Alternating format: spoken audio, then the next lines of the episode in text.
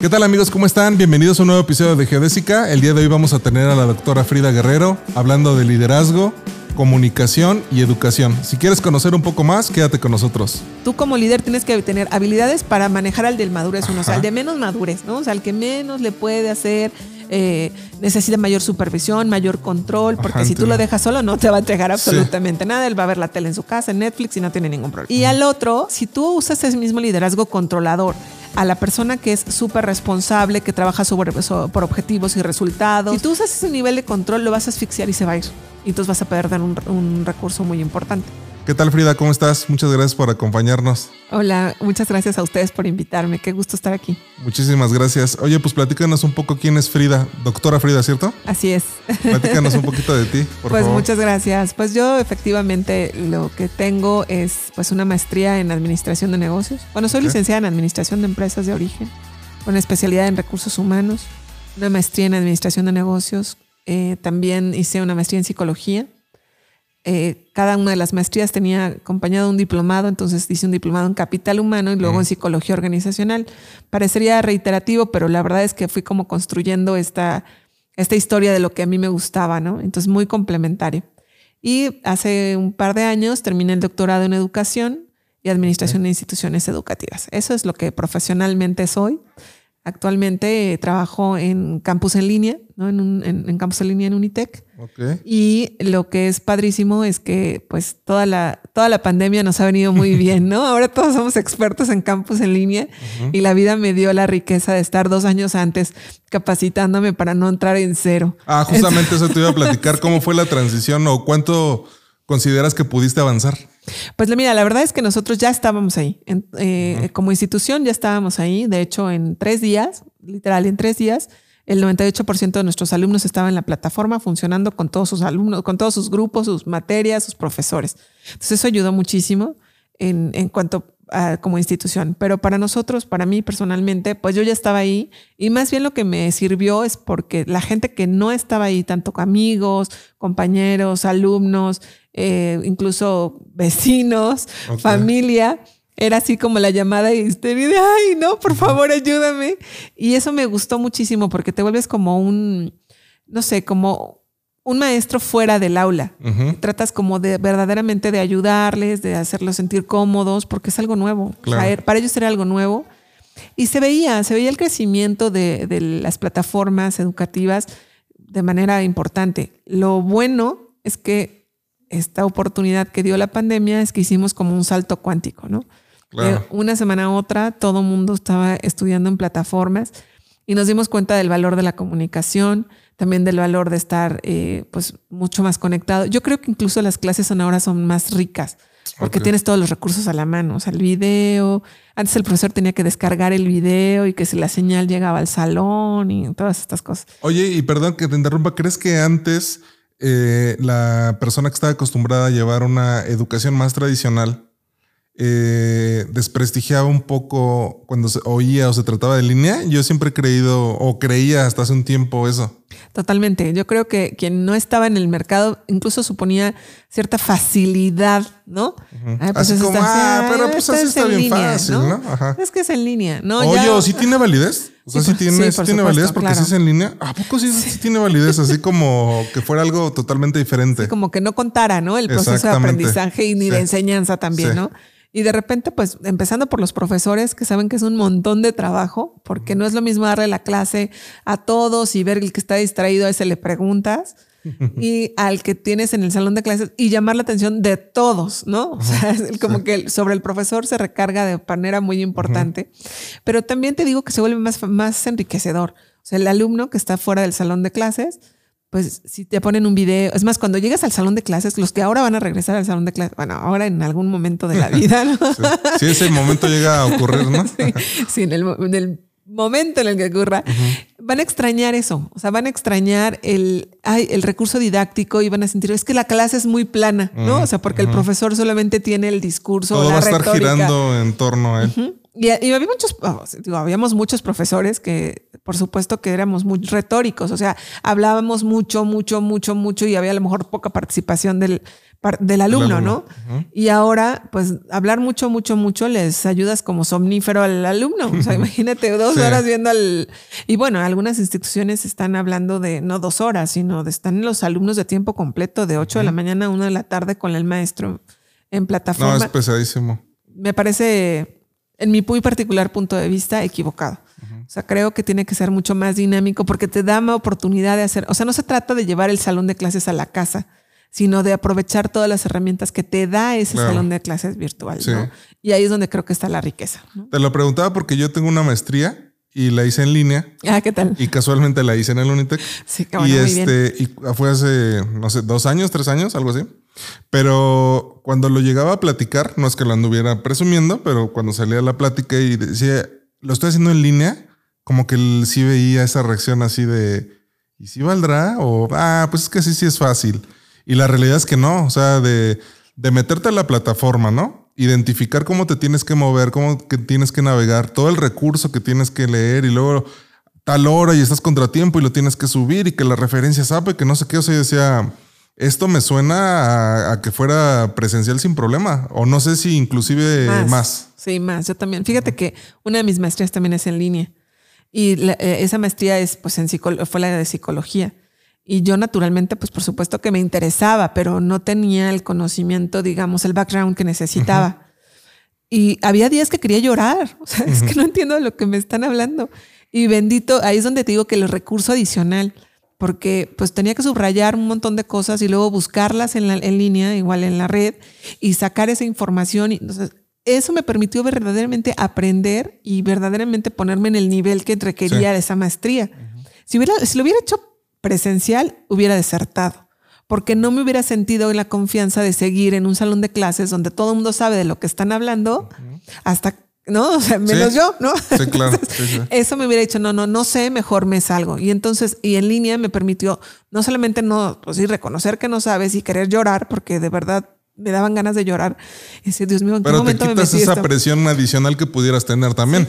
Exacto, sentirte observado, pero también sentirte, pues, ahora mucho más comprometido contigo mismo.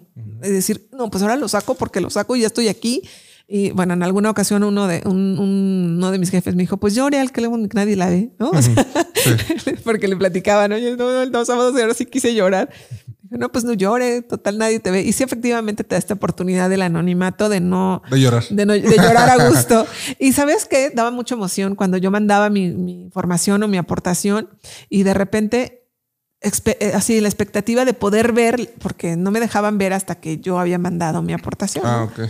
Entonces lo mandaba y decir, bueno, a ver si entendí, ¿no? De lo que están hablando. Y entonces abrirlo y abrir ya. Darte cuenta que sí. ay, sí lo entendí. O sea, de verdad me daba como, como el ánimo, el empuje para seguir adelante. La verdad es que sí creo que es muy buena. Yo celebro esta oportunidad que dio la pandemia para muchos, porque además, sabes que se abrieron muchos cursos gratuitos en diferentes lugares, en diferentes instituciones. Personalmente estoy haciendo una formación de consejeros en adicciones con la Universidad de Honduras, gratis. O sea, tú decías, que estás haciendo en la formación de consejeros en adicciones? Pues bueno, al final cuando trabajas este, con jóvenes y, yo un poco previendo lo que la pandemia podía traer de consecuencia, que es el tema de, adicciones. La otra parte. Sí, como el lado, el dark side de la, de la situación, eh, pues dije, pues es probable que alguien requiera de algún tipo de apoyo y, no se trata de darle una palmada en el, en el hombro y decir, ándale, ánimo, ¿no?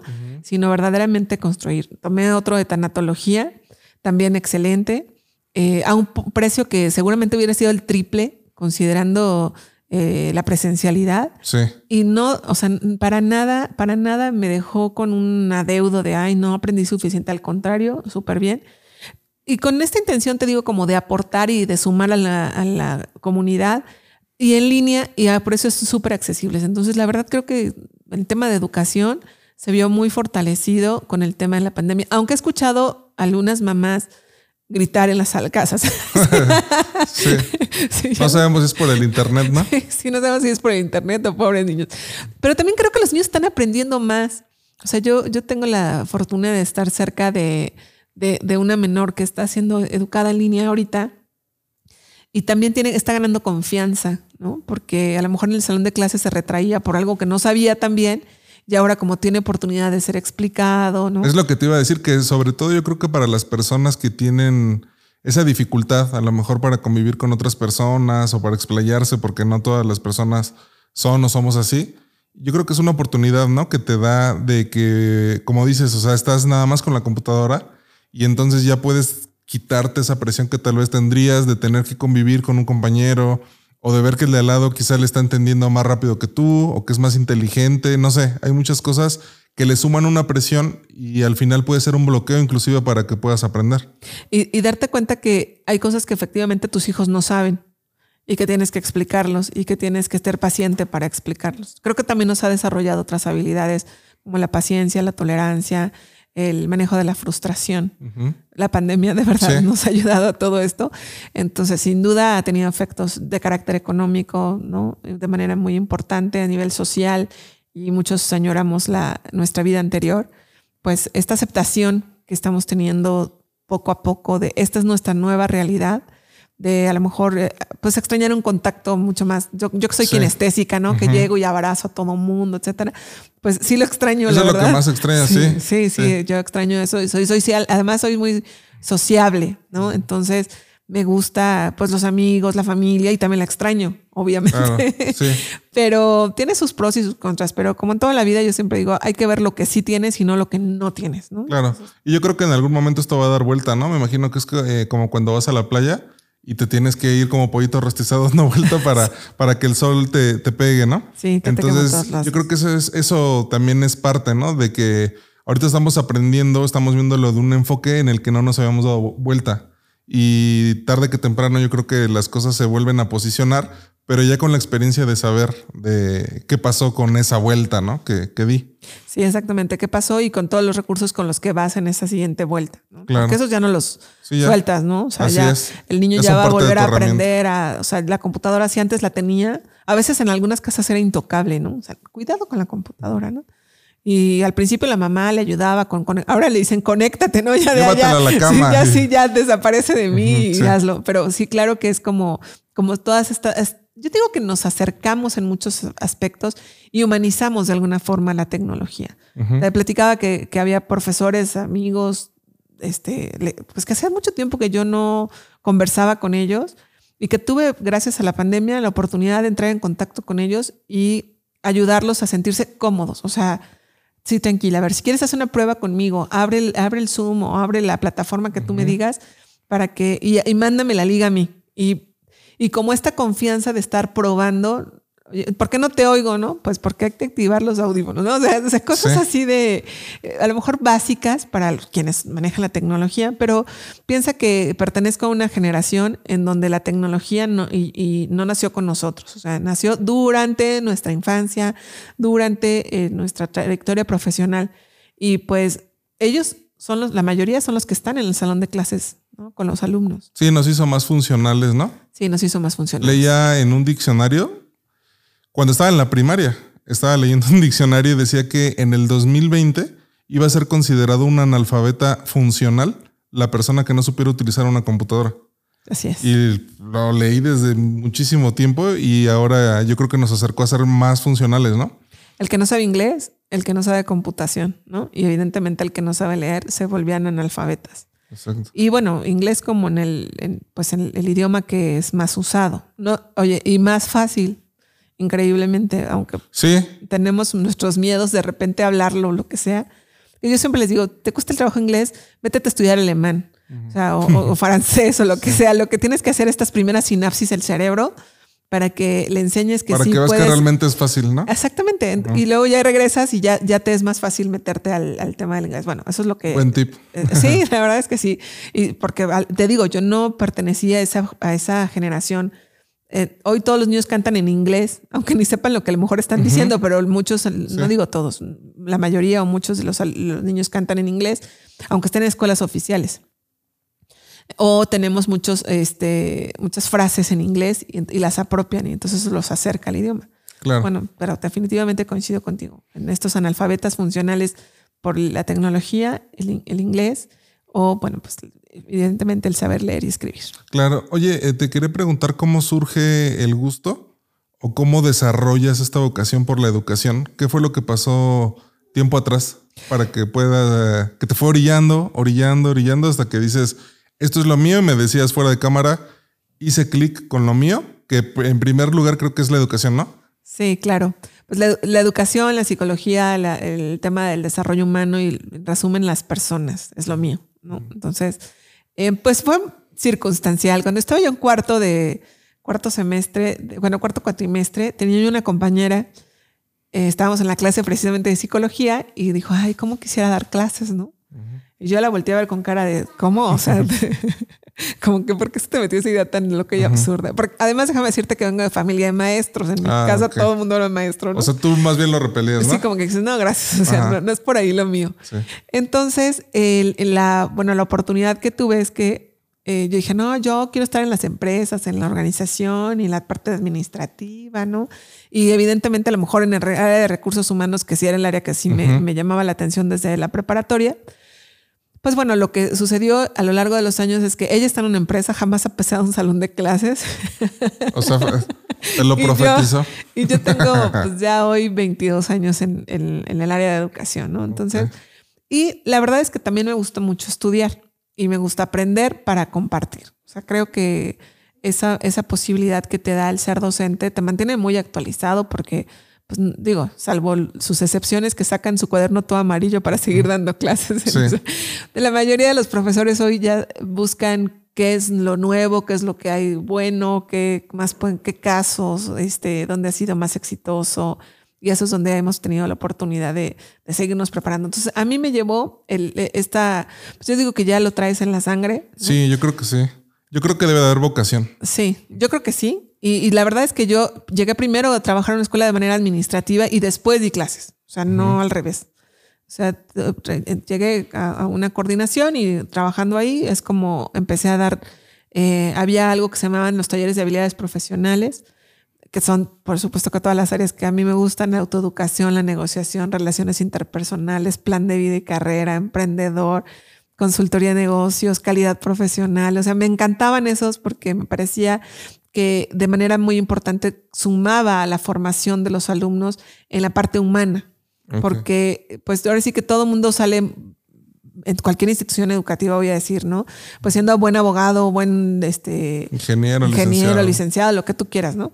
Pero la parte humana, ¿quién te la enseña? O sea, ¿quién te lleva a ese proceso de sensibilizarte de que eres un ser humano que va a trabajar con otro ser humano, que tiene conciencia de lo que tienes que tener conciencia que el otro vive en un mundo y que esa historia que él se cuenta no es la misma que tú te estás contando y que a lo mejor te predispones. Entonces, todos estos talleres que te ayudaban, pues yo por supuesto me especializaba mucho más en relaciones interpersonales y plan de vida, que son los que más me encantaban y el, de negociación, ¿no?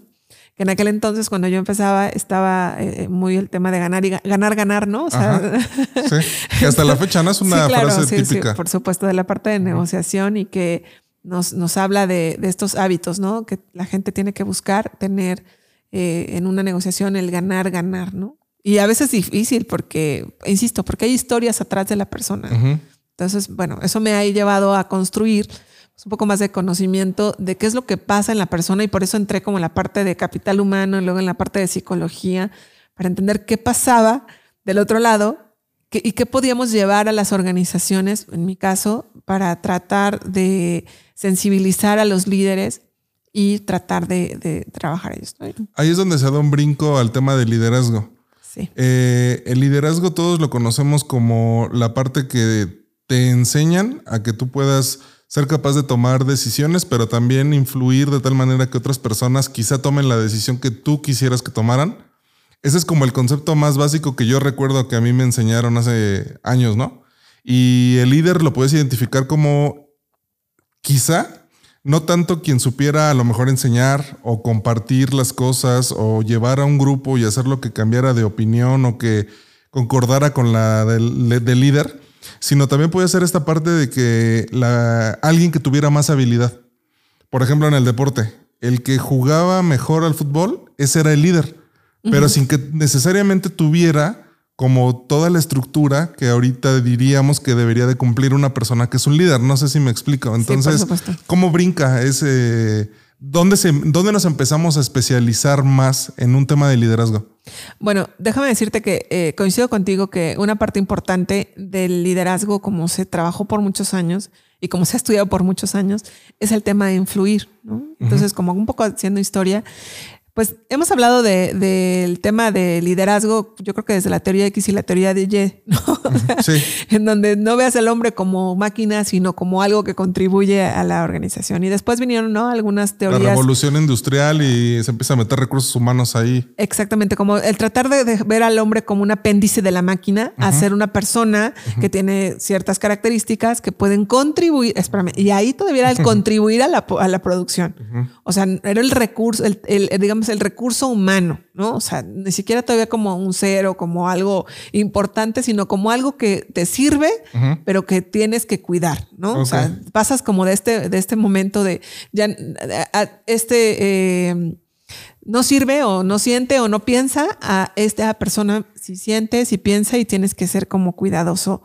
Después, bueno, por un poco más, me voy a venir un poco más acá, el tema de empowerment, hace 20 años, yo creo, eh, que es eh, facultar a la persona y que era delega, no, que no solamente delegar la tarea, como es como veníamos trabajando el liderazgo, yo te delego y te haz y haz y tú haces y tú haces y tú haces y tú haces. Ahora lo envistes de autoridad, le, facilitas. Y de responsabilidad del resultado. Eso es lo más importante en el empowerment, que tú tienes que empujar a la persona a que no solamente haga la tarea, sino que además tenga responsabilidad sobre el resultado. Entonces, eh, y bueno, pues de, de repente como que ahí empezaba el tema de decir, bueno, sí, pero ¿y si la gente no asume la responsabilidad que haces, no? Entonces, un poquito más para acá viene pues el liderazgo situacional. Este liderazgo que habla de, de acuerdo a la, del que el líder tiene que moderar, voy a decirlo de esta palabra, eh, de acuerdo al, a cómo funciona el, el colaborador, que ya no es empleado, ¿no? Ni subordinado, sino colaborador. Es esta persona que colabora conmigo para el logro de cierto objetivo. No en todos los lugares, ¿no? Bueno, sí, claro. es el ideal. Es el ideal, el ideal. Eh, pero aquí lo importante es que en este liderazgo situacional hablas de la madurez de tu colaborador. Entonces, no vas a ser el mismo líder, aquel que necesita así como que marcando el paso, ya hiciste, ya trajiste, ya pusiste, ya, a la persona, porque esa persona, si tú lo dejas y, utilizas el liderazgo más, más abierto, eh, en donde a la hora que tú quieras llegar, como quieras hacerlo, mientras entregues el resultado, ¿no? Es un poco lo que habla el liderazgo situacional. ¿Funciona? Sí, yo creo que sí funciona, pero aquí lo que importante son las habilidades de liderazgo, que es un poco de lo que tú hablabas al principio. perdona, un, paréntesis. ¿Qué pasa si yo sí tengo esa capacidad, vamos a imaginar, de esas herramientas estoy dotado, de autoridad para poder enseñar, todo lo que me digas? Pero las personas a las que yo necesito pasar o transmitir la información para llegar al objetivo, eh, o sea, ¿Sí, ¿Sí depende también de ellos? Sí, no, exactamente. Depende no solamente de que tú tienes que ser de acuerdo a estos cuatro modelos que maneja el liderazgo situacional, es madurez 1, madurez 2, madurez 3, madurez 4, ¿no? O sea, tú como líder tienes que tener habilidades para manejar al del madurez 1, o sea, al de menos madurez, ¿no? O sea, al que menos le puede hacer, eh, necesita mayor supervisión, mayor control, porque si tú lo dejas solo no te va a entregar absolutamente nada, él va a ver la tele en su casa, en Netflix y no tiene ningún problema. Como la película, uno es tristeza, otro es enojo, tienes que identificar quién es felicidad y entonces de acuerdo a eso. De acuerdo a él. Y al otro, porque además, si tú usas ese mismo liderazgo controlador a la persona que es súper responsable, que trabaja sobre, por objetivos y resultados, que sabe administrar su tiempo perfectamente bien y que entrega como sea, pero te entrega puntual y bien hecho, si tú usas ese nivel de control, lo vas a asfixiar y se va a ir. Y entonces vas a perder un, un recurso muy importante. Pero si a esa persona, me, voy, me estoy yendo a los extremos, si al que necesita super control y seguimiento y atención, lo dejas solo, tú como líder lo pierdes también, porque va a decir, no, pues es que, es que mi jefe nunca me hace caso y nunca me dice absolutamente nada, ¿no? Entonces no me siento como que, como importante para la organización. Entonces, esta, esta teoría, sin meternos un poco En, en, esta, pero son como de las más actuales, lo que le enseña al líder es que tiene que tener habilidades diferentes para cada una de la madurez de sus colaboradores y tratar de identificar en qué nivel está cada uno de ellos para poder empujarlos y darle los recursos que necesita para potenciar su trabajo, ¿no? Porque aquí es lo importante, que se pueda sentir muy pues apoyado y, bueno, acuérdate que todo líder tiene la necesidad de hacer crecer a sus colaboradores, ¿no? O sea, no se trata nada más de influirlos y que hagan lo que yo quiera, ¿no? Oye, ayúdame a entender una cosa. ¿Cómo, cómo hago? Te lo digo porque creo que en algunas ocasiones incluso he pasado por eso. De que voy a segmentar el trato, por decirlo de alguna forma, de acuerdo a la madurez de cada uno pero ¿cómo creo en el que si es maduro, en el que entrega tiempo, en el que tal, tal, tal, no tome como que mi liderazgo no está funcionando porque le estoy teniendo más flexibilidad al otro? Porque obviamente si esta me entrega, pues quizá le exijo más. O sea, ¿cómo, cómo logro segmentar para comunicar y luego unir para que todos perciban que el resultado es un liderazgo efectivo y no se quede en el aire la percepción en algún punto de la segmentación con que a mí no me está sirviendo tu tipo de liderazgo. No sé si me explico. Sí, claro. Yo creo que ah, tocaste un tema muy importante que es el tema de la comunicación. Eh, dentro de cualquier tipo de liderazgo, la retroalimentación a la persona, la, efectiva, le ayuda a identificar qué es lo que está haciendo bien y por qué hay diferencias en el trato a X persona, o sea, a mayor o menor, ¿no? O sea, ¿por qué le das más seguimiento? ¿Por qué?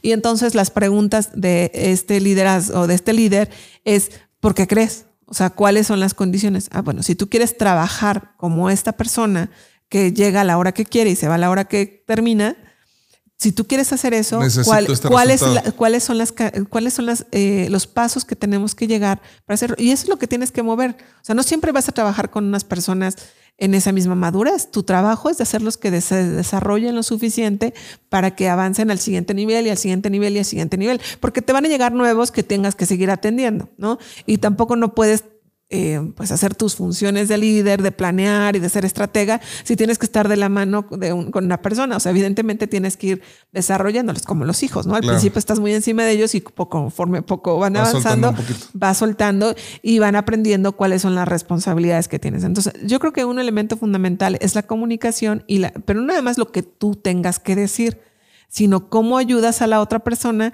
a que él tome responsabilidad y pueda hacer esta, este desarrollo. Ese es el liderazgo situacional. Ahora, hablando del liderazgo situacional, pensando que estamos diciendo esto como asumiendo que nosotros estamos en el escalafón como ese líder. Pero ¿qué pasa con el que tiene madurez en nivel número 3? Vamos a pensar. Y hablando de que uno es el que tiene más madurez y tres es el que tiene menos madurez. Ese que tiene menos madurez, eh, ¿puede ser líder? Eh, ahora sí que viene la pregunta de siempre, ¿no? ¿El líder nace o el líder se hace? El líder se hace, definitivamente. Y tenemos conocidos, ya no te vayas muy lejos, una persona que nació con todo, o sea, su papá tenía una empresa perfecta, eh, tenía, estudió en la mejor universidad y el pobre no dio una nunca, ¿no? O sea, nació, digamos, con todos los recursos para ser líder y al final no lo logró. Pues, ¿Qué es lo que tenemos que hacer? Pero ¿por qué no lo logró? Porque, no, desarrollas, no desarrollas esas habilidades. y cualquier habilidad, acuérdate que es habilidad, es practicar. O sea, tengo que practicar, practicar, practicar, practicar, practicar. es como el músculo que no lo ocupa, se atrofia en algún punto, ¿no? Por supuesto. Y estamos viendo una generación en donde les hemos facilitado un montón de cosas a los jóvenes. Y entonces tendríamos que estar pensando en cómo no para que desarrollen las habilidades necesarias para sobrevivir en el mercado de la vida, déjate en el profesional, y puedan eh, pues avanzar y ser mucho más em, exitosos, ¿no? O sea, reúnen estas características. Claro que el tema, volvemos a la pandemia, les está dando una resiliencia bárbara, ¿no? Para poder desarrollar estas habilidades. Entonces, sí, sí tienes que darles esta plataforma de, retos, incluso de ponerle metas, de ponerles ciertos objetivos. Eh, no se trata, insisto, de carrera de obstáculos, sino de metas concretas y de acuerdos que un poco voy a hablar eso un poco más adelante, de acuerdos que haces con la persona y haces una retroalimentación de esa situación para que pueda, pues verdaderamente darse cuenta que qué es lo que está eh, le está impidiendo llegar al siguiente nivel. O sea, que no sienta como que es que porque tú lo prefieres a esa persona, sino porque verdaderamente qué habilidades te faltan desarrollar. Un buen líder lo que tiene que hacer es detectar cuáles son las habilidades que tiene la persona y que puede desarrollar. En el entendido que te necesitamos de diferentes habilidades. O sea, habrá quien sea siempre el, les digo yo, el, el guitarrizas, ¿no? O sea, su habilidad es quitarle la parte positiva de las circunstancias, bajarnos. con la realidad. Exacto, y decir, no, no se puede. Porque un error fundamental de un líder es querer a todos que sean como él. Pues claro, pero ahí es padrísimo y esos normalmente se llaman amigos. o sea, te la pasas genial con todos, pero dejas de crecer, o sea, necesitas tener como estas diferencias. Sí, que alguien te haga ver el otro lado, ¿no? O sea, sin entrar en conflicto, sino como entrar a ver qué es lo que está sucediendo del otro lado, ¿no? Y cuando tú tienes esta madurez como líder, decir, oye, no piensa como yo, no quiere decir que piense en contra de mí, Quiere, tiene que ver que eh, yo le puedo desarrollar esas habilidades y me va a servir como un warning todo el tiempo. Decir, ojo, te estás desviando del tema, ¿no? Ojo, te estás desviando de la meta, en lugar de alguien que, que no está en contra mía, ¿no? No, te lo entiendo perfecto porque tengo justamente yo ahí un warning. lo entiendo, lo entiendo perfecto. Este, tres indicadores que tú me pudieras decir, sé que a lo mejor existen más, pero solamente tres indicadores para que yo identifique el de madurez nivel 3, decir, ya llegó al primer indicador en el que me está diciendo que se está formando como líder. Después, este sería el segundo indicador que yo tendría que considerar y digamos que está a la mitad y ahora nada más le hace falta el tercer indicador para yo poder decir, estaba en un nivel 3 de madurez y ahora ya es un líder. ¿Cuáles podrían ser esos, esos tres? Yo creo que el primero tiene que ver con el manejo de resultados. O sea, si la persona... tiene que dar un resultado. Tiene que dar un resultado. primero. Acuérdate que en las, en las, en las, empresas trabajamos por resultados. O sea, qué bueno que todo el mundo le echamos ganas, pero aquí hay un resultado. Y el que no da un resultado da un montón de explicaciones. Entonces, ¿quién eres tú? O sea, el que llegó a decirme que cuáles son los retos por los que no lo hizo, ahí demuestra que no ha llegado al nivel de compromiso, de solución de problemas, o eres el número tres, donde decíamos que eres el más, este, mira, me pasó esto, esto y esto y esto, pero aquí está. ¿Ok? Entonces, número uno, el manejo de resultados. Número dos, el manejo de relaciones.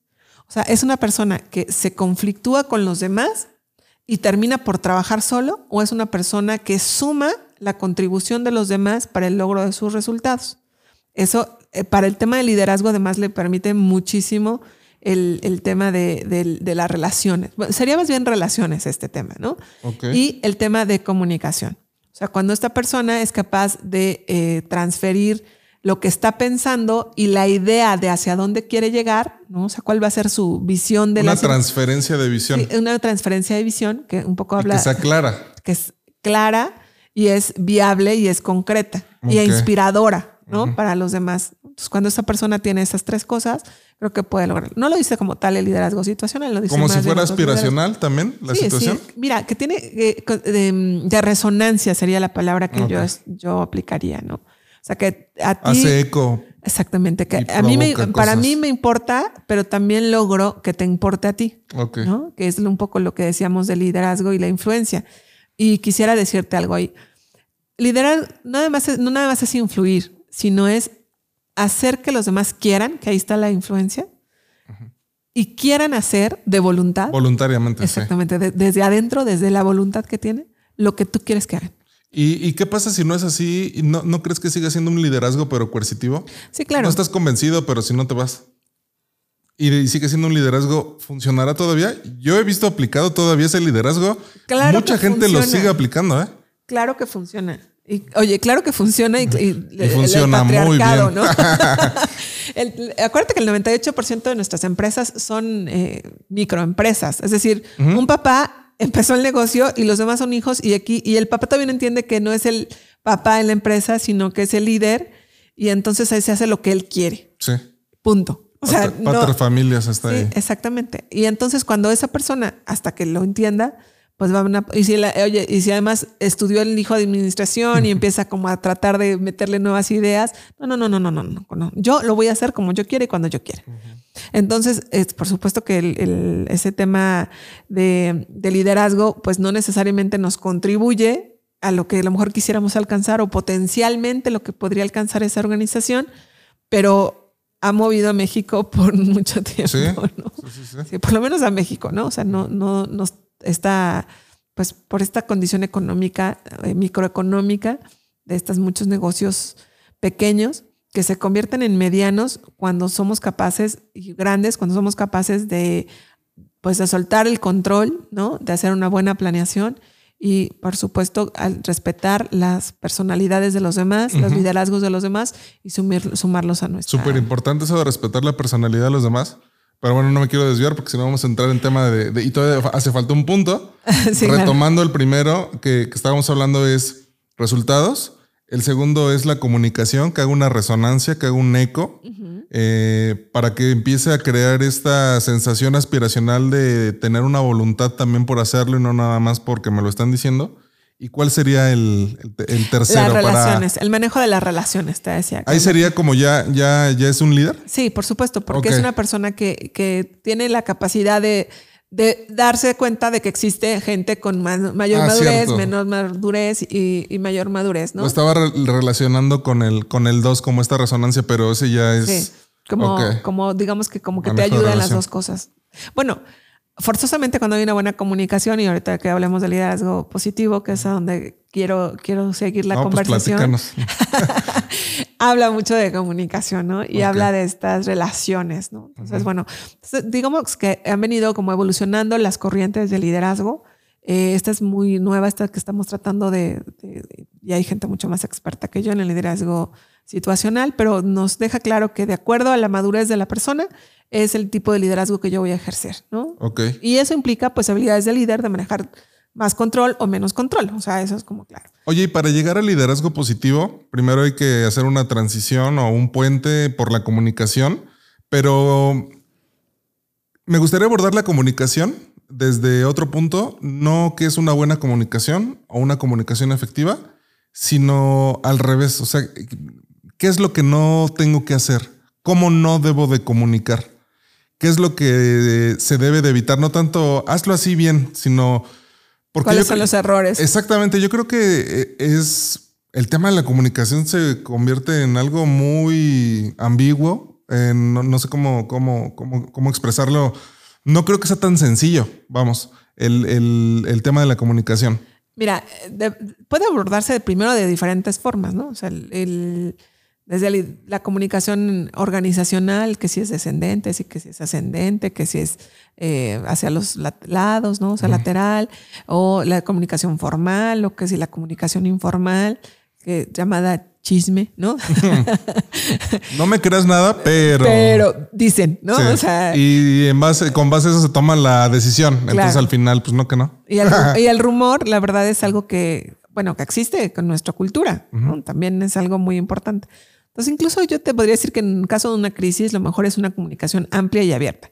Así están las cosas y se van a tomar decisiones importantes en la organización que incluye el despido de algunas personas, ¿no? Tan tan, o sea, no tiene que llegar un chisme de, a lo mejor van a correr a alguien. Mm. O sea, no, o sea, sí vamos a despedir a personal y estas son las condiciones. Y a lo mejor te aparece un valiente que dice, oigan, ¿qué tal que me pudieran liquidar a mí, ¿no? O sea, también existe como esta gente que, pudiera estar interesada en un, mover su trayectoria profesional a otro lado. Ese es un tema de comunicación para abordarlo. También existe el tema de comunicación más humana, o sea, menos organizacional, sino más humana. En todos los casos hay un emisor y hay un receptor y hay ruido y hay, ¿no? O sea, canales, o sea, en todos los casos de comunicación. Pero lo más importante a resaltar y moviéndose hacia el tema del liderazgo es ¿qué quiero comunicar y a quién? O sea, si yo no he decido y llévalo a tu casa, ¿no? Lleva, pónganse en, mi casa, es, que la gente no me entiende, o mi, esposa no me entiende, o mis papás no me entienden, o no, no, o sea, ¿qué? O sea, ¿qué es lo que quieres comunicar para que te entendamos? A veces pensamos que somos claros en el mensaje. Y aquí tiene que ver si la persona es kinestésica, visual o auditiva. Si las personas con las que me estoy relacionando, a la hora que yo estoy hablando, está distraída, a lo mejor, voy a decir, viendo el celular. Y te dicen, ¿es que sí me estás escuchando? Sí, sí, te estoy escuchando. A ver, repíteme. Y si te repiten, resulta que la persona es auditiva y pues te pero en todos los casos necesitas como tener todos tus sentidos cuando la conversación es importante y cuando la conversación te interesa. Lo decíamos ahorita, ¿no? Yo necesito verte, ¿no? necesito verte para seguir en la conversación. Entonces, la comunicación, hablando de un líder, tiene que ser empática, ¿no? Tiene que ser clara y tiene que ser con un objetivo. O sea, yo no puedo estar distrayendo las funciones a las personas con las que colaboro para hablarles. No, o sea, digo, si hay una emergencia, claro que los reúno en una, oigan, vengan cinco minutos rápido, esto es urgente, ¿no? Pero si no, tengo que tener sesiones programadas con un objetivo, con temas específicos a llevar a cabo, em, tener acuerdos concretos en tiempos específicos para poder funcionar. Y en una casa, pues pensaría que funciona lo mismo. O sea, digan las cosas cuando estén, cuando estén sucediendo y no cuando estén hartos. Porque entonces ahí es cuando ya sale todo mi enojo, toda mi frustración y la otra persona, claro que no va a recibir mi comunicación. Es que ya te lo dije. Oye, ¿qué sería lo que no tendríamos que hacer? Y es precisamente eso, o sea, no dejar acumular información que después me haga estallar. Estallar. Y eso sucede en las organizaciones también. O sea, la persona se aguanta, se aguanta, se aguanta, se aguanta. Oye, y si en lugar de aguantarte te acercas con tu jefe y le dices, oiga, fíjese que bla, bla, bla, bla, bla, me parece que bla, bla, bla, bla, bla, bla.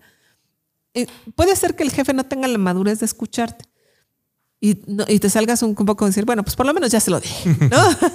y ya te sientes un poco más tranquilo porque por lo menos transmitiste la información. Entonces, un vicio será no saber qué quiero comunicar, o sea, no tener el objetivo claro de esa reunión que estoy teniendo con la persona. ¿Para qué quiero verla? Claro.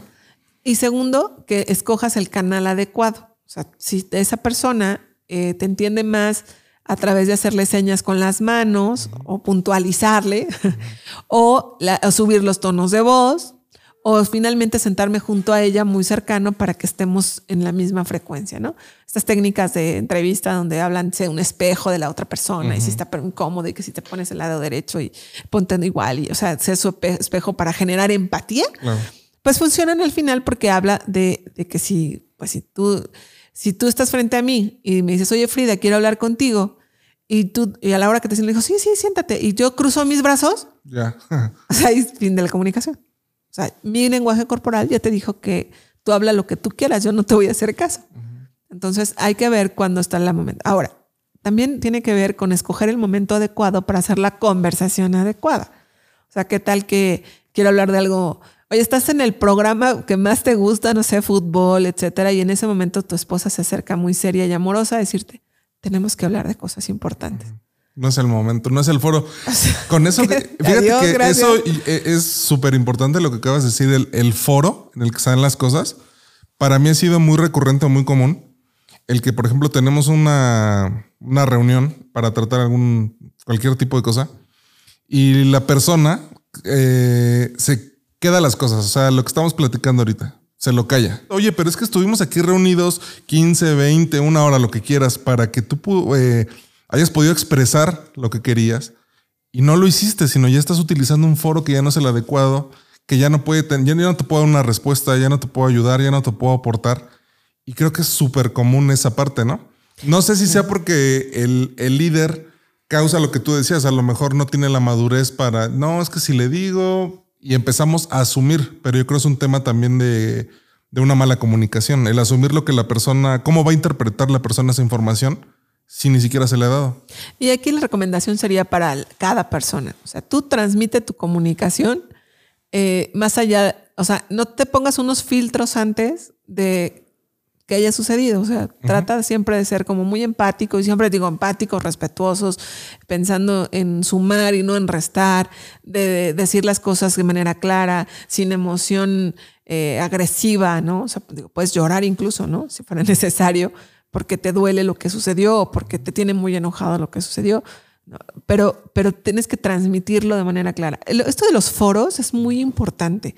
Eh, eh, voy a hablar un poco de la parte personal, que a lo mejor no es el tema, porque el liderazgo no necesariamente estamos hablando de ese liderazgo de casa, sino organizacional. Esas personas que están en un grupo de amigos y les encanta quejarse del esposo delante de los amigos, ¿no? O sea, honestamente yo siempre les digo, no es el foro.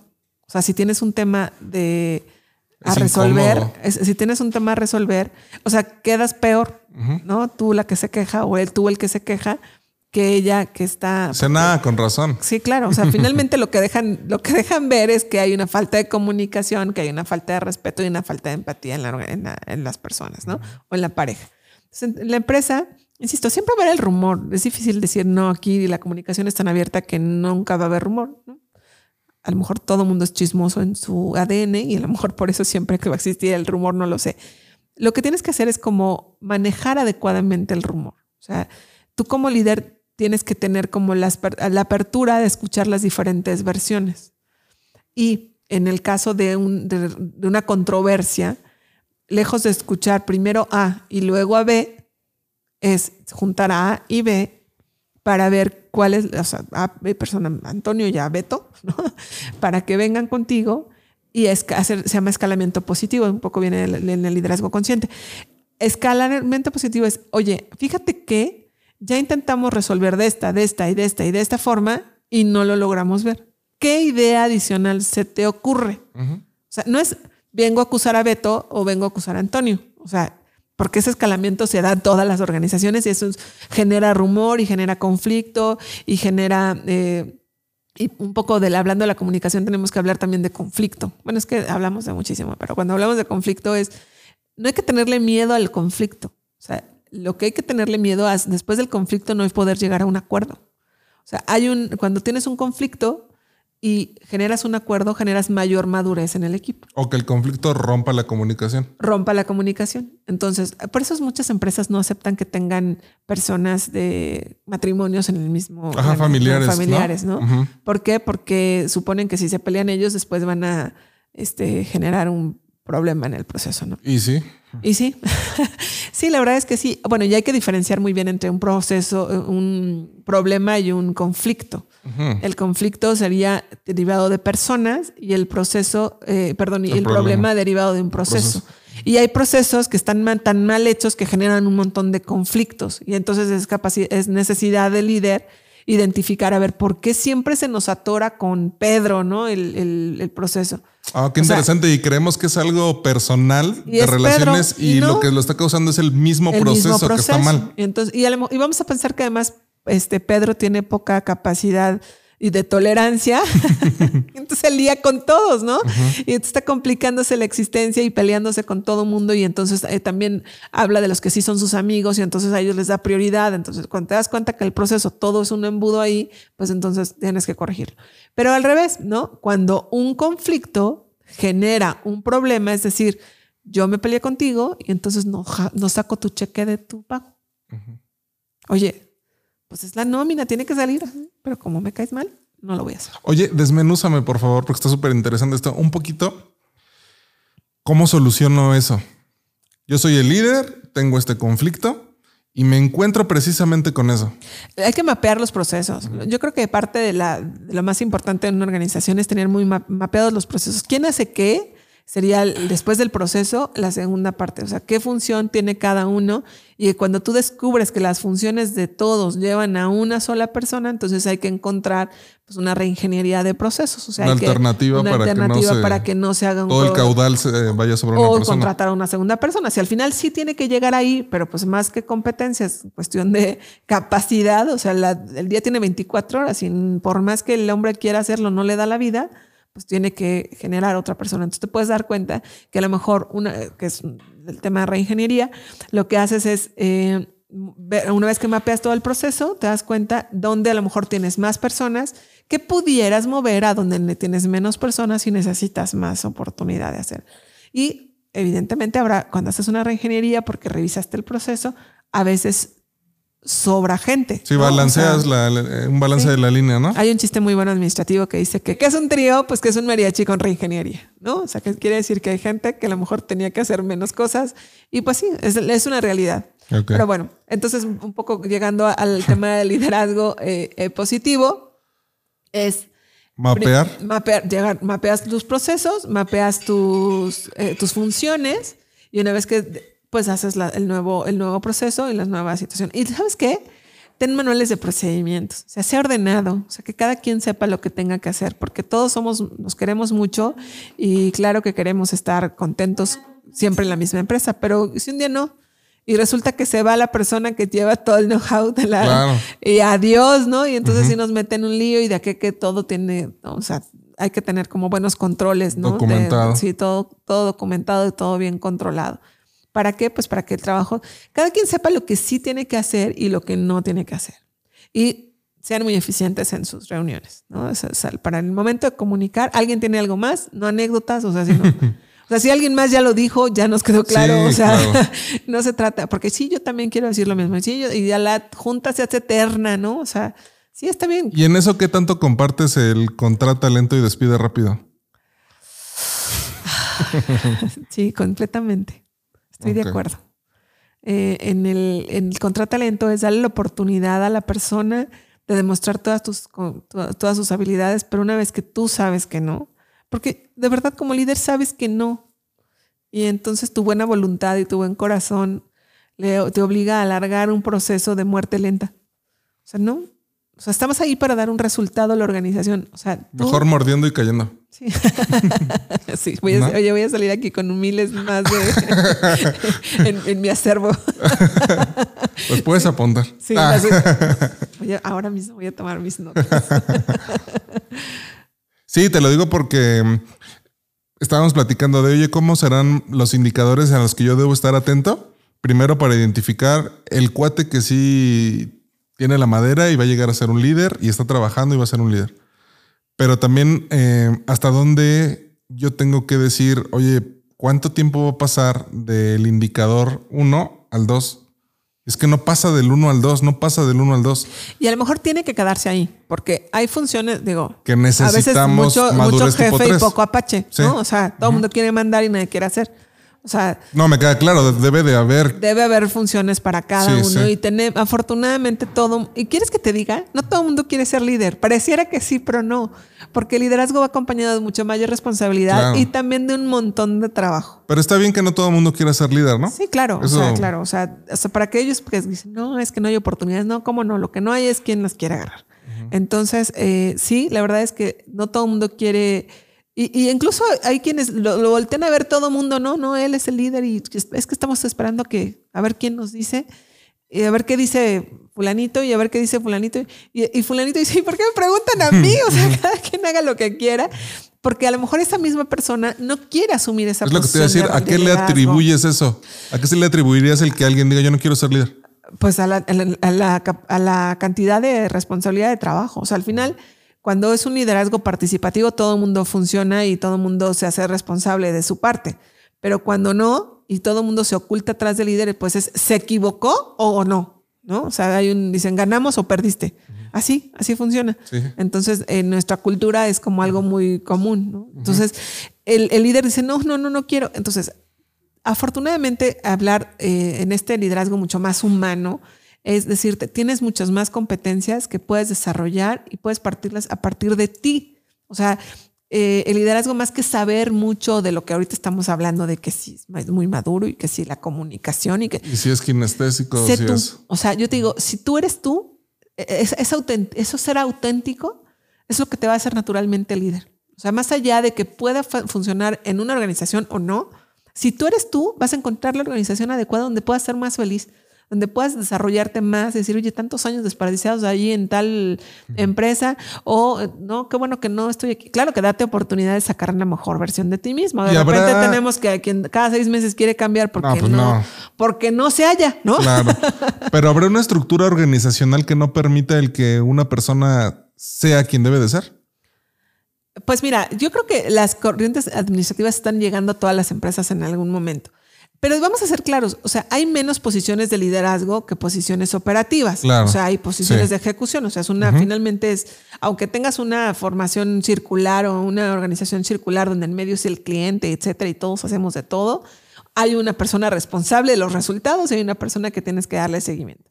Entonces, al haber menos, menos oportunidades, también es cierto que no todo mundo, qué bueno que no todo el mundo quiere, porque ¿cómo harías el trabajo? Quedaría como un triángulo invertido, ¿no? O sea, habría una sola persona que ejecuta y un montón de gente mandándole para que pudiera hacerlo. O sea, no, sería viable, ¿no? Entonces, eh, lo que yo quisiera decirte es que cada, cuando en estas organizaciones que están, pues yo te digo que recibiendo pues un grupo de una generación muy orientada al beneficio personal, muy orientada al respeto de su tiempo, muy orientada al... No, no, o sea, un papá de hace 20 años sin problema iba y venía todos los días a la salida a Pachuca. O sea, sí, iba y venía y venía.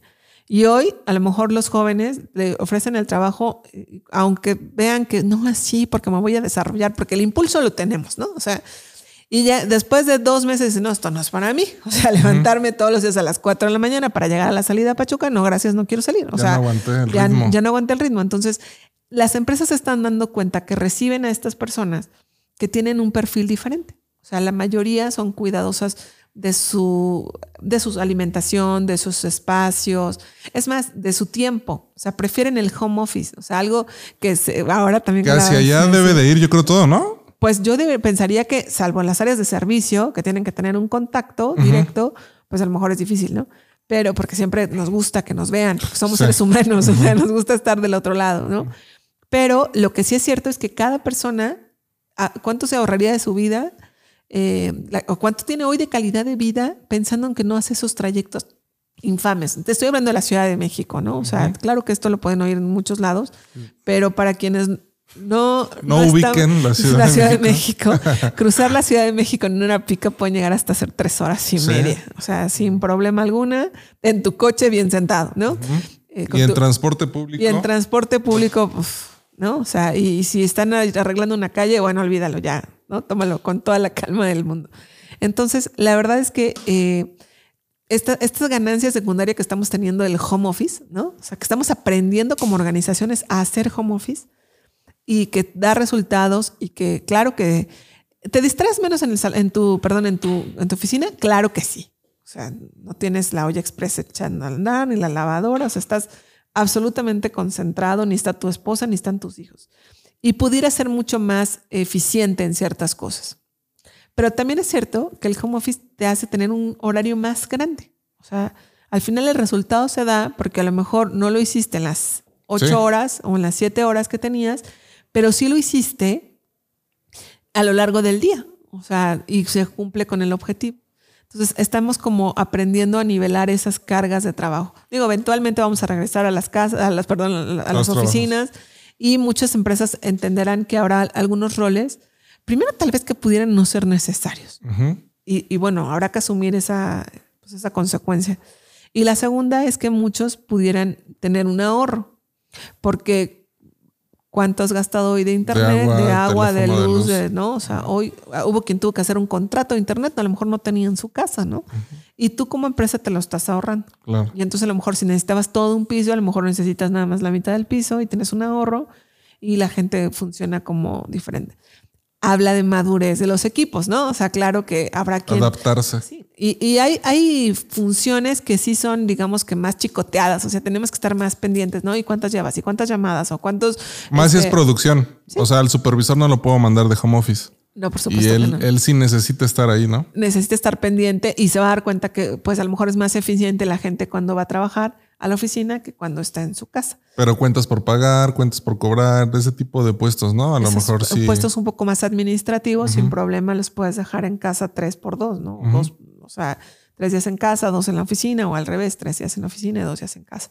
Creo que es parte de, la, de lo que esta, este aprendizaje en las organizaciones nos está dejando y que va a generar un beneficio. O sea, vamos a pensar no solamente como el líder y los colaboradores, piensa como el responsable de la organización, el jefe, el CEO, o sea, el que me digas, ¿no? Él tiene que dar un resultado económico. O sea, le pagan estar por estar ahí y dar un resultado al final económico, ¿no? Dicen que hay una regla, bueno, hay dos reglas. La primera es ganar dinero, la segunda mucho. Entonces, eh, le pagan ahí por hacer ese, ese resultado y hacer rentable esa organización, no solamente por llevarse todos muy bien. No, está súper bien eso que dices. Fíjate que una vez recibí a un auditor y entonces eh, preguntó, oye, ¿cuál es la misión? No, pues esta, ¿no? ¿Y cuál es la visión? Esta. Dice, oye, ¿por qué ninguna incluyen que están aquí para ganar lana? ¿Por qué les da miedo? Si para eso está hecho el negocio, ¿no? Sí. Ahorita lo que acabas de decir, o sea, es una realidad y alguien tiene que responder por eso. Incluso las empresas que son asociaciones este, eh, civiles, Civiles, ¿no? Sin fines sin de fines de- lucro, eh, tienen dinero que generar para poder Claro, funcionar. O sea, claro. no se trata nada más de. Digo, no, no hay que pelearnos con el dinero también. O sea, No, yo no. yo no. yo, yo tampoco tengo ningún problema. no, este. Y la verdad es que, eh, pero es cierto, o sea, a la gente no le gusta hablar de, oye, está quejan todo el día que no tienen el sueldo adecuado, pero jamás su jefe ha sabido que no tienen el sueldo adecuado. Sí, es un tema que como que no se habla, eso no, este, O sea, no- eso no se tiene que decir. Y tan No fácil como, oye, yo digo que no lo tienen. O sea, vayan por el sí, ¿no? O sea, ¿qué, qué más da? Una de esas funciona y pega y ya la hiciste. Sí, exactamente. bueno, pues hablemos de liderazgo positivo. Sí, por favor. ¿Sí? Bueno, Háblanos de, de- de liderazgo positivo. Nada más para recapitular un poco, estuvimos hablando del situacional. Eh, un poquito de la base de lo que teníamos en la mente hace muchos años de lo que era el liderazgo. Y ahora digamos que si lo pudieras eh, eh, decir así, es como este liderazgo positivo es lo último que hay de liderazgo. es de lo más nuevo, ¿no? O sea, eh, quisiera decir que es lo de lo último, pero sí es lo más nuevo que está generando mucha rentabilidad en las organizaciones. Perfecto. Entonces creo que es muy bueno porque nos, nos ayuda. Primero te digo que eh, Kim Cameron es quien principalmente el autor de, de varias literatura alrededor de liderazgo positivo, que no es el liderazgo positivo, ¿no? O sea, no es el club de los optimistas. No ven, vamos a echarle ganas. O sea, eso no es. Estaría padre que así funcionara. Sí, que así funcionara. No, ese no es el liderazgo positivo, ¿no? El, el liderazgo positivo lo que sí es que te ayuda a crecer como organización, enfatiza en lo que está bien, respeta la calidad de vida de las personas, y ahorita vamos a ver cómo lo hace, y potencia lo que está correcto y enfatiza en lo que es extraordinario. Entonces ya suena muy inspirador desde ahí, ¿a poco no? Sí, ya ya. ya hasta se siente la gente Sí. feliz con oírlo, ¿no? Está basado en cuatro principios fundamentales, o sea, o cuatro más que principios, tres, cuatro conceptos fundamentales. Para que nunca se les olvide, Échale. se llama CARS, Perfecto. C-A-R-S. Y vamos a hablar del primero, comunicación. Se los voy a decir y luego los vamos desglosando, ¿les parece? Perfectísimo. Comunicación, ambiente, relaciones, ¿Están apuntando? Esta es la clase de liderazgo positivo. Y la última, significado. Ahora, ahora les platico qué es, qué es cada una de ellas. Pues bueno, en el tema de, eh, de comunicación, ya lo, hemos, lo veníamos un poco masticando al principio. Sí. Pero lo importante de esta comunicación es que habla de no solamente de ser claro y concreto, sino tener una comunicación positiva que incluya el reconocimiento de las personas. O sea, lo que no, nunca termines una reunión de trabajo sin decirle a alguien de tu equipo o tú mismo Lo bueno que está haciendo. que reconozca el trabajo de alguien, ¿no? Porque eso genera esta como esta cultura de reconocimiento y de gratitud. O sea, en un, es importante, por ejemplo, que todos los días dentro de tu vida diaria reconozcas que alguien está haciendo algo por ti y des gracias por eso que está sucediendo, ¿no? Entonces, si tú lo metes en, o sea, lo que a mí me, me llama la atención de este liderazgo positivo es que eres tú, o sea, esto lo llevas a tu propia persona, o sea, lo, lo metes en tu interior y entonces es fácil llevarlo a la empresa. Ok. Entonces, lo primero te digo, piénsalo hoy, no como líder, no como en una organización, piénsalo como una persona. No trata con la estructura, sino primero trata contigo. Con la persona, exactamente, con el ser. Y yo creo que lo más novedoso de estas, de estas nuevas corrientes de liderazgo es que están en el ser y no en el hacer, ¿no? Entonces, cuando tú trabajas en el ser, ya lo decía Michelle Domit hace mucho tiempo, ser, hacer y tener, ¿no? O sea, si tú trabajas sobre el ser, pues en consecuencia vas a hacer Ok. y en función va- en y en consecuencia vas a tener. Resultados. Pero queremos al revés, queremos tener mucho dinero, hacer poco y al final no construyes nada de tu ser. Y entonces hay gente que logra tener mucho dinero pero se siente muy vacío.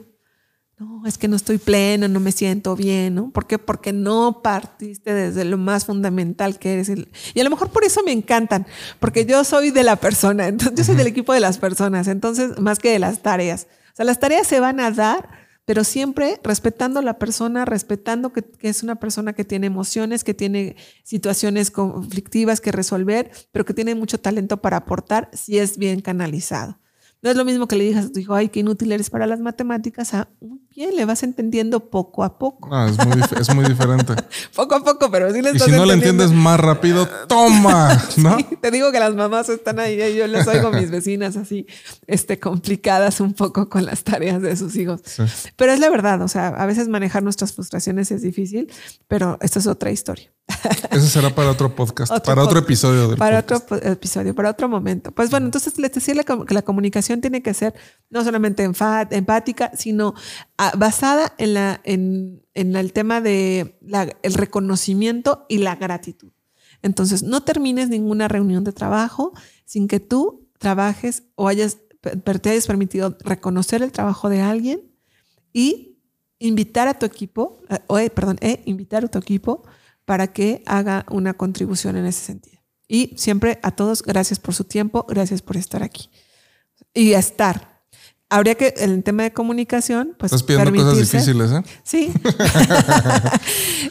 pues bueno, y estar aquí significa dejo mi celular, ¿no? Dejo mi cuaderno, dejo mis pendientes, porque no te has fijado que en algunas reuniones la gente utiliza esos espacios para sacar sus pendientes, entonces los ves que voltean las hojas y apuntan. No, o sea, eh, no están ahí. O sea, entonces la verdad, si, si En serio que sí es anécdota. Es, sí es en serio. No es, no es este, estamos, no, oye, yo personalmente lo he hecho alguna vez. Ah, yo también, por eso, por eso me da tanta gracia. Por eso estoy este, evadiendo la cámara, porque. Sí, sí, no quiero, no quiero sentirme sí, porque soy, yo tampoco. Soy yo del que estás hablando. Saludos, jefa.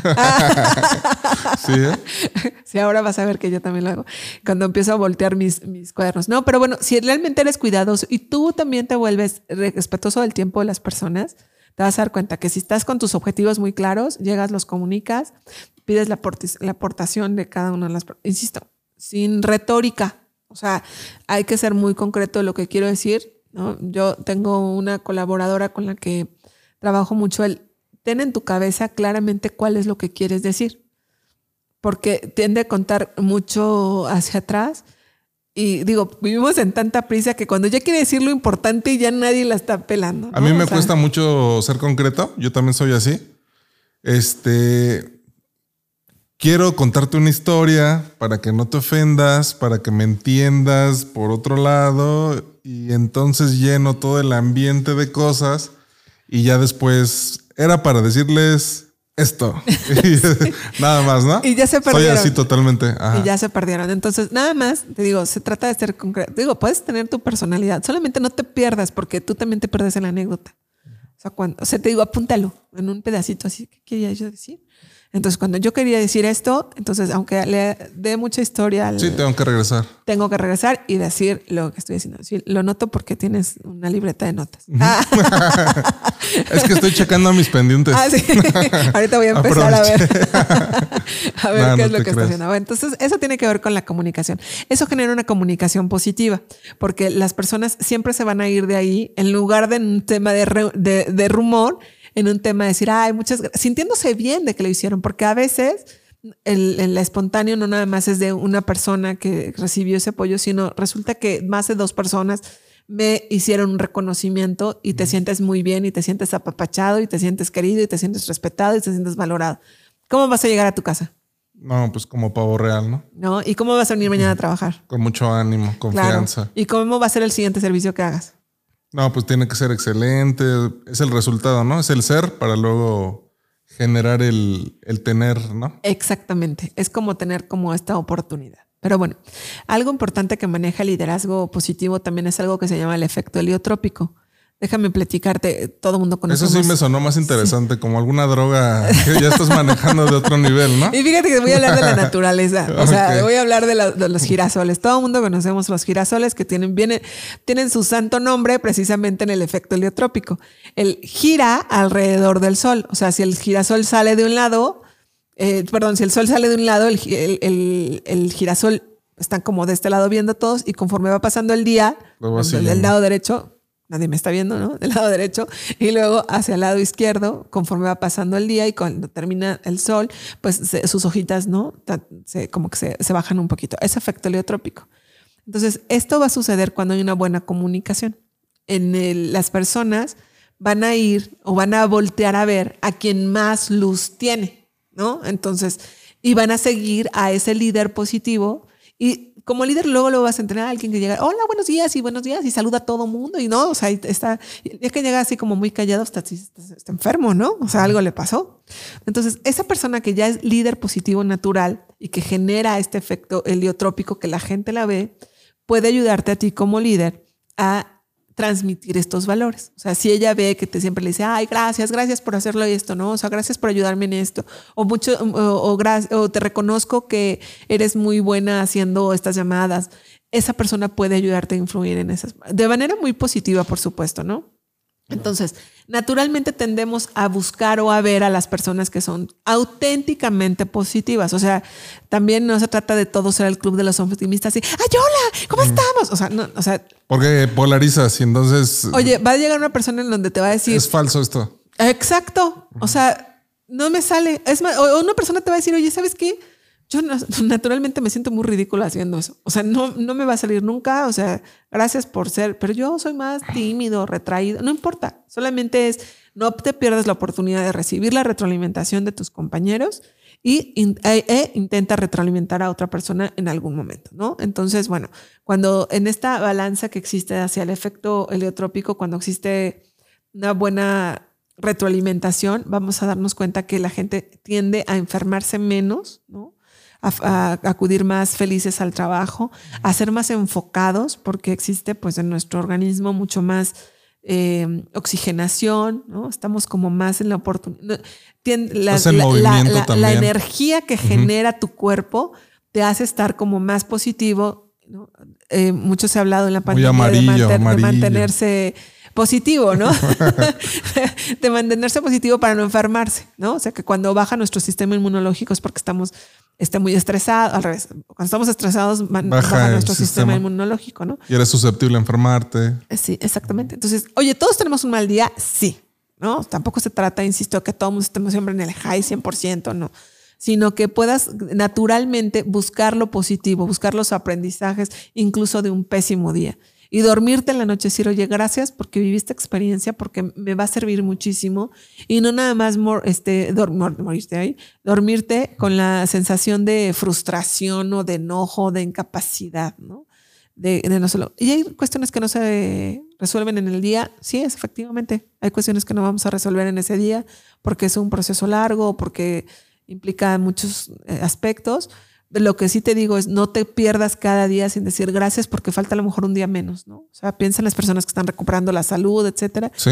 Que den gracias porque es un día menos y porque o están, están más cerca de la recuperación o están más cerca de la sanación, ¿no? Claro. Entonces, bueno, eso es el tema de comunicación al ambiente. ¿Qué tal cuando llegas a una oficina y dices, bueno, el ambiente está tan pesado que se cortaría con tijera, ¿no? Sí. O sea, cuando estás en el o en la casa, ¿no? O sea, que entras a una casa y sientes así el ambiente súper pesado. O sea, el ser humano es capaz de detectar cuando se siente pesado el ambiente, cuando se siente fuerte. Entonces, ¿cómo si eh, la comunicación trabaja junto con el ambiente? Porque al estar todo mundo contribuyendo a que pase algo mejor, se van sintiendo mejor y el ambiente se va haciendo, la gente va llegando más feliz a trabajar y va llegando más feliz a su casa y entonces en su casa regresa bien feliz a trabajar. Y entonces en lugar de decir, ay, qué fastidio, tengo que volver a trabajar. Uf, oye, ya llegó la señora esta que me cae mal. Se llama tu esposa. Ah, sí, pero igual me siento, ¿no? Este, o sea, de, sentir como esta gratitud, de vivir en gratitud, de vivir en reconocimiento, eh, es, esa, esa parte de la comunicación va a influir forzosamente en el tema de reconocimiento. Y hay que estar constantemente invitando a las personas a ser reconocidas como personas y no como empleados. O sea, tú como líder, ¿no? Decir, eh, cuando llega la que siempre saluda, toda discreta, a su cuarto o a su oficina y decir, hola, ¿no? O sea, ¿qué pasó? ¿Estás bien? Ah, no, sí, gracias, es que llegó mucha prisa. Ah, te extrañamos, ¿no? O sea, extrañamos que fueras a saludar a todos. ¿Para qué? Para hacer un reforzamiento en, el, en la conducta, ¿no? Dicen que, bueno, no dicen, eh, Ken Blanchard en su libro de Bien Hecho, que tiene mil años que se editó, pero, ah, eh, que habla, habla de, cómo entrenan a, las orcas. ¿no? Eh, bueno, la forma en la que se entrenan es que em, refuerzan las conductas positivas. cuando una persona hace algo que esté equivocado, bueno, cuando la ballena hace se va por donde no tiene nada que ver. No tiene premio. No, tiene premio. Y hasta cuando cruza la línea, ¿no? Le ponen primero hasta abajo de la alberca un hilito ahí para que cuando pasa por ahí, la premian. Y entonces cada vez le van subiendo más y hasta que, bueno, antes, ¿no? Ya cerraron todos los parques acuáticos. Pero sí, pero el adiestramiento canino, por ejemplo, es igual, ¿no? Sí, exactamente. se refuerza una actitud. Conducta positiva. Exactamente. Entonces tú para mejorar el ambiente laboral hay que reforzar las conductas positivas. Y eh, una parte del reforzamiento es darte cuenta de con quién estás trabajando. O sea, saludar a todos, buenos días y llegar y darte el tiempo. Si eso implica que llegues 10 minutos antes, hazlo, pero siempre llega con la actitud de saludar a todo mundo, con los que convivas en el espacio, ¿no? O sea, tampoco se trata de saludar a, todo mundo. En, el edificio, ¿no? Porque también haces poco eficiente tu tiempo, ¿no? Pero si convives en ese espacio, hola, buenos días, buenas tardes, buenas noches, ¿no? O sea, a tu entorno. A, tu entorno y, generar como esta emoción positiva que genera el salud, ¿no? Bueno, el saludar a todo el mundo. Entonces, bueno, no cierren nunca el día si ustedes no, no, no generan esta, este buen ambiente festejar los cumpleaños, eh, no sé, reconocer al, en el caso de ventas, por ejemplo, cuando van avanzando y uno más y tenemos uno más y entonces como que pasa, casi como que van siendo la apuesta, ¿no? Tú puedes, y si ves que alguien se, está haciendo para atrás, vamos, ¿cómo te ayudamos? O sea, estamos como empujando a ser como esta red de apoyo, ¿no? Que viene el, el tercero, que es las relaciones positivas, ¿no? Cuando las personas tienen una buena comunicación y un buen ambiente de trabajo, pues evidentemente son una fuente generadora de, enriquecimiento, vitalidad y aprendizaje. O sea, se van, saben que tienen la confianza de llegar a decirle a alguien que algo no les gusta, que algo no está bien, que algo no está funcionando o que se sienten que eso no es. Entonces reconocen sus emociones para hacerse cargo de ellas. Y entonces ellos dicen, oye, yo siento que, o sea, no puedo, no puedo decir, así es, porque no tengo la certeza que así sea, pero yo siento que así es. Si lo llevas a tu casa, eh, sería, oye, yo siento que cuando llego no me haces caso. Entonces, eso es lo que yo siento, no significa que es lo que realmente esté, pasando. Y bueno, ahí hablamos de otro tipo de formas, ¿no? y, la, persona puede decir, oye, es que estoy haciéndote la cocina, la comida que más te gusta, ¿no? Entonces, a lo mejor esa persona, su forma de comunicarse contigo es a través de la comida y tú lo que quieres es que te vean. Pero el acuerdo surgió a partir de platicarlo, ¿no? De comunicarte adecuadamente lo que tú quieres. Pero entonces eso va construyendo como estas relaciones eh, significativas para ti. Entonces, es cuando en, una organización, cuando tienes una buena relación, pues fácilmente vas a llegar incluso a decir que algo no está funcionando.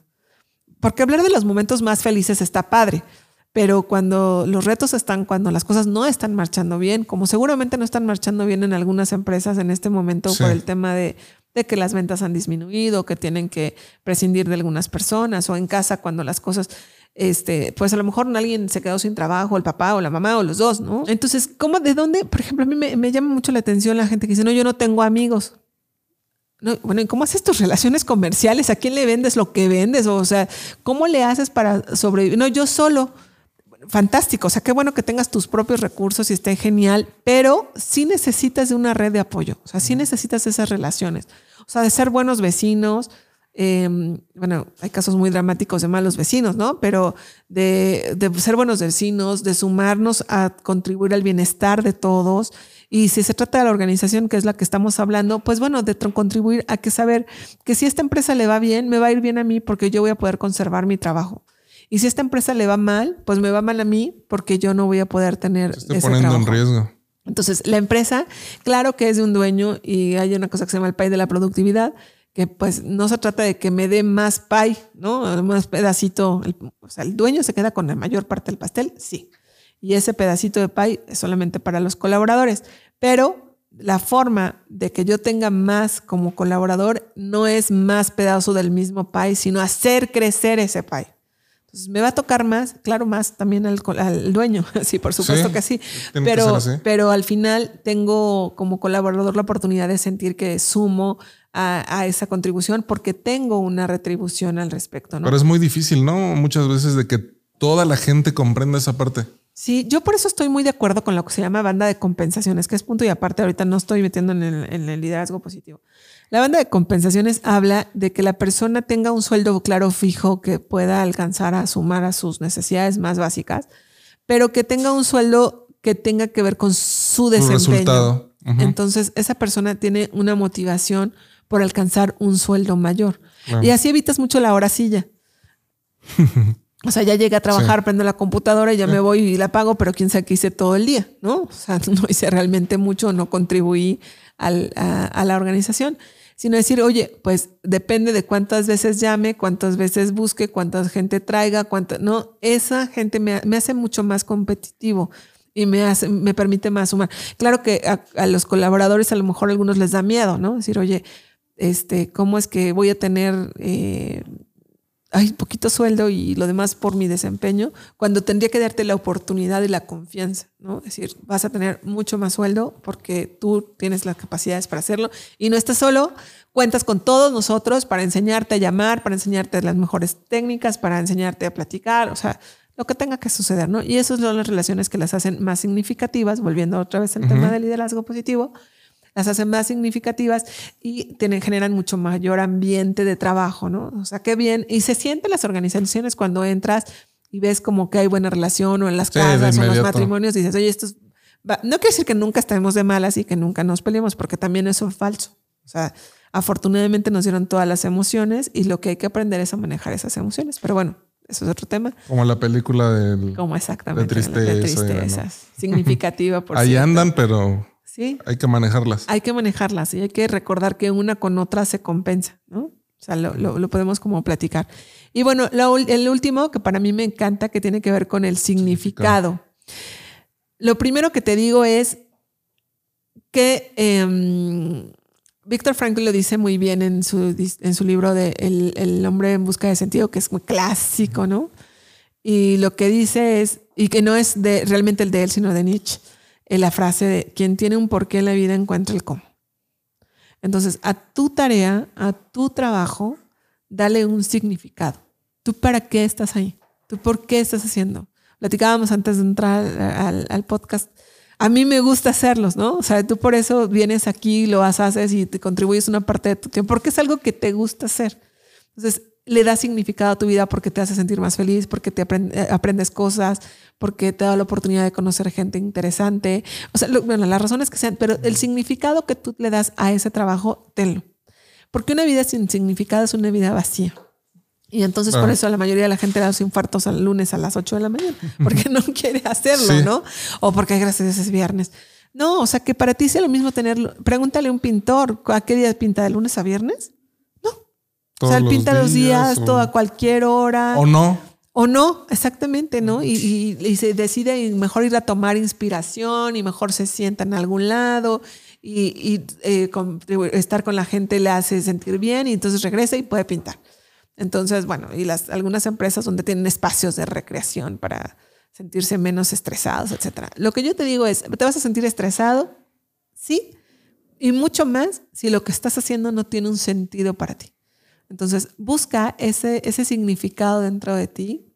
Em, es una habilidad del líder, ¿no? Ayudarle a la gente a encontrarle el sentido de lo que está haciendo. Pero el primero tiene que Pero tiene que, tiene que saber él que para él es importante. Porque si él no, para él no es importante lo que está haciendo en este momento, o ser líder, o, o hacer el trabajo, y por eso te decía, líder se hace o nace? Pues se hace en el momento que para esa persona es importante lo que está haciendo. Es más, a lo mejor lo que le importa es el desarrollo de las personas y contribuir a las personas y está muy orientado y les ayude a que se sientan bien y a que el trabajo funcione. Y, el, resultado lo, da a través de las personas, fantástico, pero que sienta esa, esa. Entonces, honestamente, creo que estas cuatro eh, que van pues una con la otra, ¿no? Van trabajando juntos los el CARS, que bueno, eso, eso francamente nunca se nos va a olvidar, ¿no? O sea, como que es una palabra fácil de recordar, pero que nos da, puede dar sentido en nuestra, en nuestra vida. Si lo haces en la empresa, fantástico, y si tienes oportunidad de llevarlo a casa, que sería lo ideal, eh, sería fantástico, porque así no puedes dejar tus problemas afuera, ¿no? Esa es una de la vieja escuela. Deja tus problemas afuera de la empresa. A chispas, ¿y cómo le haces? O sea, dejas tus emociones, y no, o sea, ¿cómo le haces? No, al contrario ven y aquí juntos te vas a sentir con la fuerza suficiente, con el apoyo suficiente para que, para que vayas y resuelvas ese problema en la casa de la mejor forma, ¿no? O sea, nadie, si tiene una persona muy querida en el hospital, va a llegar con toda la energía en su trabajo. Lo que tiene que recibir es todo el soporte a través de las relaciones y darse cuenta que a través de ese trabajo que le significa a lo mejor tener un recurso y a través de ese tener gastos médicos, seguro social, lo que sea, y con eso están atendiendo a su mamá o a su persona favorita o a su persona querida. Y eso le puede contribuir a decirle, oye, qué bueno que gracias por sentirme trabajar, por, por darme este trabajo y sentirme contento en este trabajo, porque a través de eso puedo tener el recurso para atender a, mi gente. Y eso es darle significado. Qué forma diferente de ver las cosas, ¿no? Sí, totalmente. Y siempre te digo, como ser humano tendríamos que tener además una escala de nuestros valores. O sea, que voy a saber qué es importante para mí si tengo claro cuáles son esos valores que tengo. Si no, pues evidentemente nunca voy a tener una oportunidad de, eh, de sentirme contento o feliz porque no sé qué es lo importante para mí. Y eso sucede en la adolescencia. Pero nunca está mal poderla recapacitar. Tenerla claro. O sea, es importante la familia, es importante el amor, la amistad, la salud, eh, la caballerosidad, la lealtad, la, la, humildad, la confianza. Digo, estoy mencionando ocho de cientos de valores que pudieran existir. Entonces, a través de la práctica que tú vayas haciendo de estos valores, pues puedes contribuir a, la, al, hacerlo, a ser virtuoso en esos valores y contribuir a la, a la organización. Entonces, eso es básicamente el liderazgo positivo. No, pues está muy, muy padre. Yo creo que es un cambio a lo que veníamos eh, entendiendo, lo que se venía hablando, ¿no? Últimamente de lo que tiene que ser como el liderazgo. Que siempre es nada más como empujar hacia los resultados, ¿no? Sí, no por tanto. Tienes que dar, tienes que dar, tienes que dar, tienes que dar, tienes que dar. Y más como, es, más como esta estructura organizacional, no tanto como trata primero contigo, nútrete a ti, lo que ahorita estabas este, comentando de eh, inspírate, motívate eh, a través de canalizar tus emociones, no es que las dejes fuera. Eso es algo también que eh, lo escucho muy diferente del liderazgo positivo, porque siempre o casi siempre, por lo menos en mi experiencia, ha sido lo que justamente decías. O sea, no traigas los problemas a tu trabajo o al revés. Y eso es el significado de deja tus emociones en la puerta, entra sin tus emociones y sal sin ellas y dirígete a tu casa sin las emociones que generaste ahora en el trabajo, ¿no? Y qué diferente lo que dices, no, o sea, mejor canalízalas, soportalas, dirígelas y agradece que puedas tener esas emociones y entonces ya vas a poder tú llegar o ya sea tu trabajo, con estas emociones ya bien canalizadas, bien dirigidas, o al revés, ¿no? Ve a tu casa y haz lo mismo. Porque si no eres una olla, una olla express, ¿no? O sea, evidentemente en algún momento vas a tronar porque en tu... Y eso es sí o sí. Sí. Va a pasar. Va a pasar. O sea, porque no puedes contener, contener, contener, contener, contener. O sea, o en tu casa o en tu trabajo, pero en algún lado vas a tronar, ¿no? Y bueno, y para quienes ya estamos viviendo un momento crítico, porque además las personas estamos viviendo momentos críticos en las familias, en los trabajos, así oye, todo, ¿no? Les digo yo, hagan un análisis de sus eh, aprendizajes para que por ahí empiecen a, a, tener una vivencia de frecuencia positiva. O sea, todo esto para qué me ha servido, ¿no? Claro. Incluso para haber trabajado en esa empresa que fue tan ruin y tan malvada contigo, ¿para qué te sirvió, no? no algo te dejó algo te dejó. Sí, pero tenemos que concentrarnos en, las dos cosas, ¿no? En, los dos, en los dos valores, en las dos condiciones. Perdón ahí por los. Es este un bebé que anda por aquí. que se va a filtrar por ahí el sonido. No, pues muchas gracias por habernos acompañado. Gracias a Realmente fue muy nutritiva esta plática. Espero que nos puedas acompañar más adelante con algún otro tema que te apasione. Claro. Se nota que esto te apasiona y este, y estuvo muy, muy, muy padre. Muchísimas gracias por habernos acompañado. Gracias a ustedes por invitarme. Que te vaya genial ahora en, eh, en esto que estás haciendo del tema en línea, que lo puedas llevar a un siguiente paso. Estaría súper bien después platicar acerca como de la conclusión, ¿no? Ahorita fue, esto trajo la pandemia, nos, nos dirigió, nos enfocó, nos fue como llevando por este camino. Pero estaría muy padre platicar, oye, ¿y cuál fue la conclusión una vez que volvimos a reintegrarnos en, en la normalidad, si es que vamos a, si esto se va a poder mencionar nuevamente, ¿no? Sí, seguro que sí, claro que sí. Muchas gracias, de verdad es padrísimo trabajar en un equipo así, o sea, con esta buena comunicación y buen ambiente y felicidades que sigan así. Muchas gracias y que cuando nos vaya mal, nos vaya como hoy. Bye. Bye.